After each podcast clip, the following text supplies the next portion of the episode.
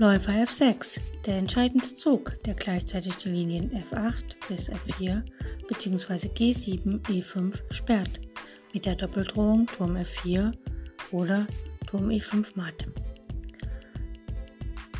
Weitere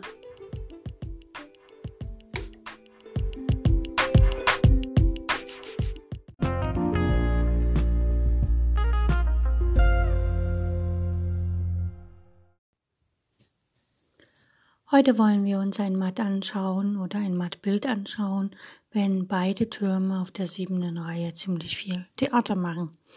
Im Englischen heißt das Blind, Blind Swine Matt. Ähm, ja, Übersetzung habe ich jetzt nicht. Ähm, ja, für mich ist es halt, wenn beide Türme auf der siebenden Reihe sind, können sie halt matt setzen. Der englische Name geht äh, zurück auf den polnischen Schachmeister David Janowski ähm, genau. Äh, der halt ähm, gesagt hat, okay, die Türme schwingen auf der siebenden Reihe. Also vielleicht ist das so wie ein Schwingenmatt. Keine Ahnung. Ich weiß den deutschen Namen nicht. Wer es weiß, kann mir ja irgendwie die Info zukommen lassen. Gut, machen wir eine einfache Stellung. Und zwar, ähm, der weiße König steht auf dem Feld B1. Und beide Türme stehen auf der siebenden Reihe. Der eine auf B7 und der andere auf E7. Und Schwarz hat den König auf G8, einen Turm auf F8 und äh, nach dem Bauern auf G und H7. Und hier ist es sehr einfach. Weiß schlägt, Weiß am Zug schlägt mit dem Turm von E7 auf G7 den Bauern Schach. Der König muss zur Seite gehen, der hat keine Wahl, er kann ja nicht nach F8, da steht sein eigener Turm. Also er muss nach H8. Jetzt schlägt der Turm von G7 auf H7, auch wieder Schach. Der König muss zurück nach G8. Und jetzt setzt nicht der Turm von H7 matt, weil dann wäre ja H8 wieder außer Kontrolle, sondern der Turm von B7 schwingt rüber nach G7 und setzt sozusagen den schwarzen König schachmatt. So ist das Prinzip. Also das heißt, der König hat zwei Felder zur Auswahl, also zwei Felder, die er betreten kann. Das dritte Feld ist durch eine eigene Figur blockiert oder er ist halt am Rand. Und dadurch können die beiden Türme dann sozusagen auf der siebenden Reihe die beiden Linien äh, besetzen, so dass der König matt ist und meistens kann der König dann auch nichts dazu tun. Gut, schauen wir uns eine zweite Stellung an. Die ist ein bisschen kniffliger, beziehungsweise ich arbeite mal äh, nur den Kern heraus. Also, okay, ich sag die ganze Stellung an, aber eigentlich, ähm, wir brauchen uns nur, ähm, mm, also es, handelt sich um eine Matte in sechs Zügen und das ist aus einer Partie Rudolf Swiderski gegen Aaron Nimzowitsch 1905 gespielt. Aaron Nimzowitsch hatte schwarz und dieser Rudolf Swiderski hatte weiß. Und wir schauen mal die Stellung an. Ich werde jetzt die ganze Stellung ansagen, aber nachher werde ich, wie gesagt, nur auf diese Kernelemente eingehen, die wir brauchen. Also der weiße König steht auf dem Feld H2 es gibt einen weißen Turm auf dem Feld C5 und einen weißen Turm auf dem Feld C7, also die Türme sind auf der C-Linie. Es gibt noch einen weißen Springer auf E6. Im Moment deckt er beide Türme und er greift aber auch das Feld G7 an. Und es gibt noch ein paar Bauern, einen auf A3, B2, D4, E3, F2, G2 und H3. Das ist die Stellung von Weiß. Interessant ist eigentlich nur, wo die Türme stehen und der Springer. Und äh, dass der König sicher auf H2 steht. Also er kann von keiner schwarzen Figur ähm, in Schach gesetzt werden. Und jetzt die Schwarzen. Der König steht auf G8. Das konnte man sich schon fast denken. Der Turm auf der siebten Reihe und der Springer zeigen nach G7. Wunderbares Feld zum, äh, zum Schach sagen. Die Dame steht auf A2. Es gibt noch zwei Türme, eine auf A8 und F8 und ein Springer auf B6 sowie Bauern auf A4, E D5. Der D5-Bauer blockiert die Dame, die kann nicht äh, nach F7 oder E6, sondern also sie ist quasi abgeschnitten von der Verteidigung durch den Bauern auf D5. Und dann gibt es noch einen Bauern auf G und H6. Gut. Ähm, wie schon gesagt, die Dame, also Schwarz hat eigentlich ganze Figur mehr, eine ganze Dame mehr. Das heißt, Weiß hat die irgendwo geopfert, um die Stellung zu erreichen, die wir jetzt hier erreicht haben. Und aber die Dame kann nicht äh, ins Spiel eingreifen, ne, weil der Bauer auf D5 blockiert. Sie kann auch nicht den weißen König irgendwie Schach setzen, weil da steht noch ein Bauer auf B2. Also sie steht auf A2 sehr, sehr unglücklich und weit weg vom Spiel. Das heißt, also Schwarz hat eigentlich von der Dame mehr nichts. Und wenn man eine Stellung analysiert, sagt man ja immer, okay, wer ist am Zug? Das ist Weiß. Weiß kann hier wirklich an der Stellung sehr viel ändern. Und dann schaut man halt die Königssicherheit an. Und wenn man hier schaut, der weiße König steht sehr sicher. Ne, alle Schwerfiguren von Schwarz sind weit weg. Der Springer von Schwarz ist auch noch auf dem Damenflügel, während der König auf dem Königsflügel steht. Und äh, dem kann gar nichts tun. Ne, der steht auf H2 ganz sicher. Es gibt nichts, was über die Diagonale kommen kann. Und die Bauern äh, geben ihm quasi ein nettes, sicheres Zuhause. Und dann das nächste äh, wenn man den schwarzen König anschaut und da die Königssicherheit. Ja, er steht zwar auf G8 und er ist auch flankiert von seinem Turm auf F8, aber das ist äh, hier in dem Fall vielleicht gar nicht so günstig. Und ansonsten äh, äh, ist er dem Turm auf der siebenden Reihe schon ausgesetzt und der zweite Turm kann auch noch auf die siebente Reihe kommen.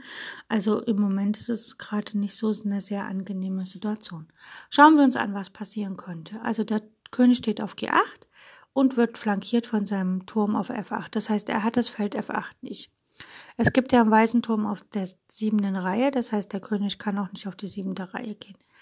Der Springer auf E6 kontrolliert das Feld G7, der Turm auf C7 auch. Also kann jetzt der Turm nach C7, nach G7 gehen und erstmal dem König Schach setzen. Sehr gut. Jetzt ist der König zur Seite gelaufen.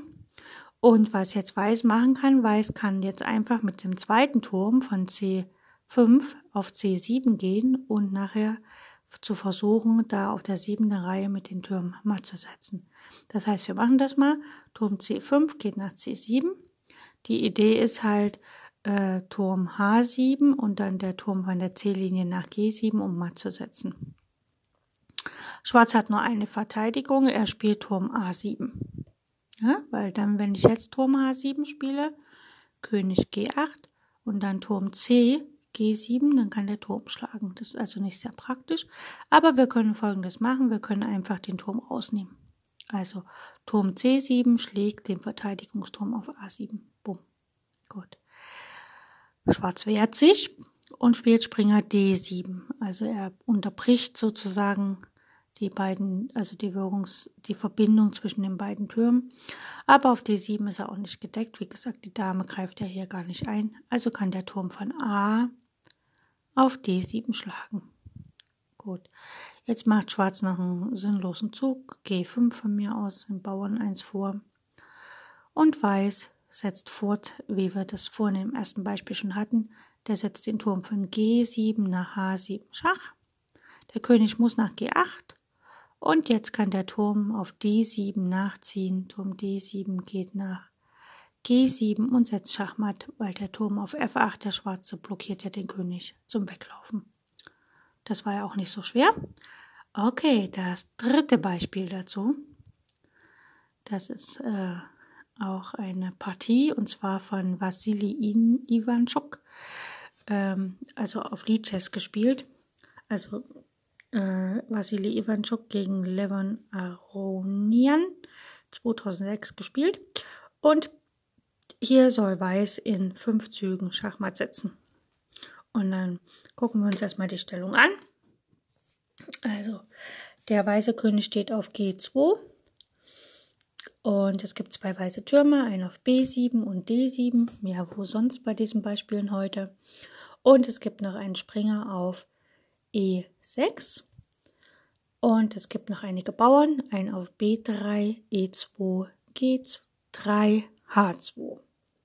Schwarz hat den König auf G8 hat einen Turm auf A2 und einen Turm auf F8, also das typische, ne, kurze Rochadestellung, und ein Springer auf D2.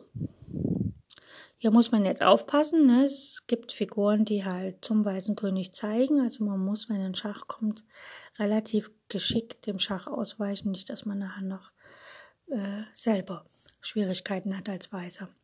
Und Schwarz hat noch ein paar Bauern, einen auf A5, F4, F7, G6 und H7. Also irgendwann hat hier mal der E-Bauer auf F4 geschlagen oder ist irgendwie auf die F-Reihe gekommen, äh, Linie gekommen. Gut, Weiß ist am Zug und Weiß möchte natürlich so schnell wie möglich matt setzen. Und da gibt es, äh, wir haben ja uns schon mal das Hook matt angeguckt. Äh, das ist das Matt, wo wenn jetzt statt der statt dem schwarzen Turm auf F8 der weiße Turm auf F8 stünde, dann wäre der schwarze König auch Schachmatt. Aber das ist ja nicht so. Okay, machen wir folgendes. Wir wollen ja hier matt setzen auf der siebten Reihe und wir wollen hier die siebte Reihe, äh, ja genau, ja, wir wollen ja hier matt setzen, also wir wollen ja eigentlich mit unseren Türmen nach H und G7 kommen, das heißt, wir müssen den F7 Bauern erledigen. Und äh, wenn man überlegt, wäre der Turm auf F8 nicht, könnte man halt Turm B8 oder Turm D8 spielen und matt setzen. Das heißt also, Weiß kann hier ohne Gefahr auf F7 schlagen. Also Turm schlägt F7. So. Jetzt äh, die Drohung ist, dass äh, Weiß Turm schlägt F8 machen kann oder ja, Turm schlägt F8 und Schachmatt. Wenn aber der Schwarze mit seinem Turm jetzt auf F7 schlägt, dann folgt Turm B8, Schach. Der König kann nicht wegrennen, also es muss Turm F7, F8 kommen von Schwarz. Und dann kann der Weiße mit Turm B8 schlägt Turm auf F8 äh, matt setzen. Das ist so die Idee und deswegen muss Schwarz was anderes sich einfallen lassen und Schwarz macht hier einfach mal einen Racheschach. Er geht von F4 nach F3 und bietet Schach. Jetzt muss man überlegen, man kann mit dem Bauern nehmen, rausnehmen oder man kann mit dem König weggehen. Ähm, ist eigentlich relativ egal. Sagen wir mal, der König geht einfach weg. Natürlich auf dem Feld, wo er nicht gleich wieder Schach gesetzt werden kann. Also es würde jetzt keinen Sinn machen, auf die achte Reihe zu gehen. Sagen wir mal, der König geht einfach nach H3. Kann er ja machen. So. Jetzt ist natürlich so, dass bisher ja der Turm auf F8 von Schwarz immer so den König nicht hat weglaufen lassen. Und deswegen denkt sich Schwarz hier, okay, ich ziehe mal Turm A8, dann hat mein König Platz. Aber der Irrtum ist sehr groß. Also, Weiß ist dran und macht Turm G7 Schach. Ganz normal unser Schema. Der König hat keine Wahl, er muss nach H8, er kann nicht nach F8, nicht weil dort sein Turm steht, der steht ja schon auf A8, sondern weil wir noch einen weißen Springer auf dem Feld E6 haben und E6, der Springer auf dem weißen Feld, kontrolliert das schwarze Feld F8. Also muss der König nach H8. Wunderbar. Wir haben ja zwei Türme auf der siebten Reihe, also können wir Turm H7, schlägt H7 spielen mit Schach. Und der König geht zurück nach G8, der schwarze. Und dann kann Weiß mit dem Turm von B7 auf G7 Schachmatt setzen. Sehr einfach. Gut, das ist so dieses äh, ähm, Grundthema, wie man mit zwei Türmen auf der siebten Reihe relativ viel Rabatz machen kann und sogar tatsächlich den König matt setzen kann. Ich hoffe, es hat Spaß gemacht. Wir hören uns bald wieder.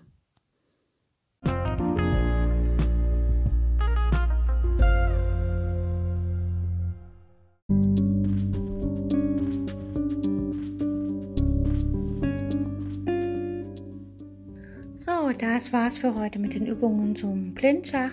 Ich hoffe, es hat euch Spaß gemacht und ich wünsche euch eine fantastische Zeit bis zu unserer nächsten Übungsperiode. Mm, wenn ihr Freunde, Bekannte, Verwandte habt, die auch Schach spielen und vielleicht im Schach besser werden wollen, dann empfehle ich euch, dass ihr denen meinen Podcast äh, empfehlt, sodass sie praktisch auf Spotify und sonst wo auch immer oder auf Encore meinen Podcast sich anhören können und die Serie zum Thema Blindschachlernen sich anhören können. Das ist jetzt, jetzt schon die dritte Staffel. Das heißt also, es waren schon zwei vorher, die kann man sich auch anhören, ein bisschen üben. Und wir hören uns dann morgen wieder oder im nächsten Teil. Und falls es euch zu schwer wird, hört die Serie einfach nochmal diesen Teil. Und wenn ihr jetzt zum Beispiel heute Teil 1 hört, morgen Teil 5 oder sowas, dann immer mal wiederholen, weil Wiederholung schult unseren Geist und lässt uns auch die Dinge tatsächlich lernen, sodass wir immer, ähm, wie soll ich sagen, immer fitter mit dem Thema werden und uns immer mehr auskennen und es für uns nur natürlich wird, blind Schach zu spielen, ohne Schachfiguren, ohne Schachbrett. Und letztlich in unseren Zeiten heutzutage, wo wir vielleicht unsere Freunde und so nicht so treffen können, wie wir wollen, dann ist es vielleicht ganz witzig, wenn man mal über Skype oder Telefon oder irgendein Chat ganz normal Schach spielen kann, ohne ein Brett in der Hand zu haben oder ein Brett vor der Nase zu haben. Okay, ich wünsche euch eine gute Zeit und danke fürs Zuhören und bis bald. Tschüss.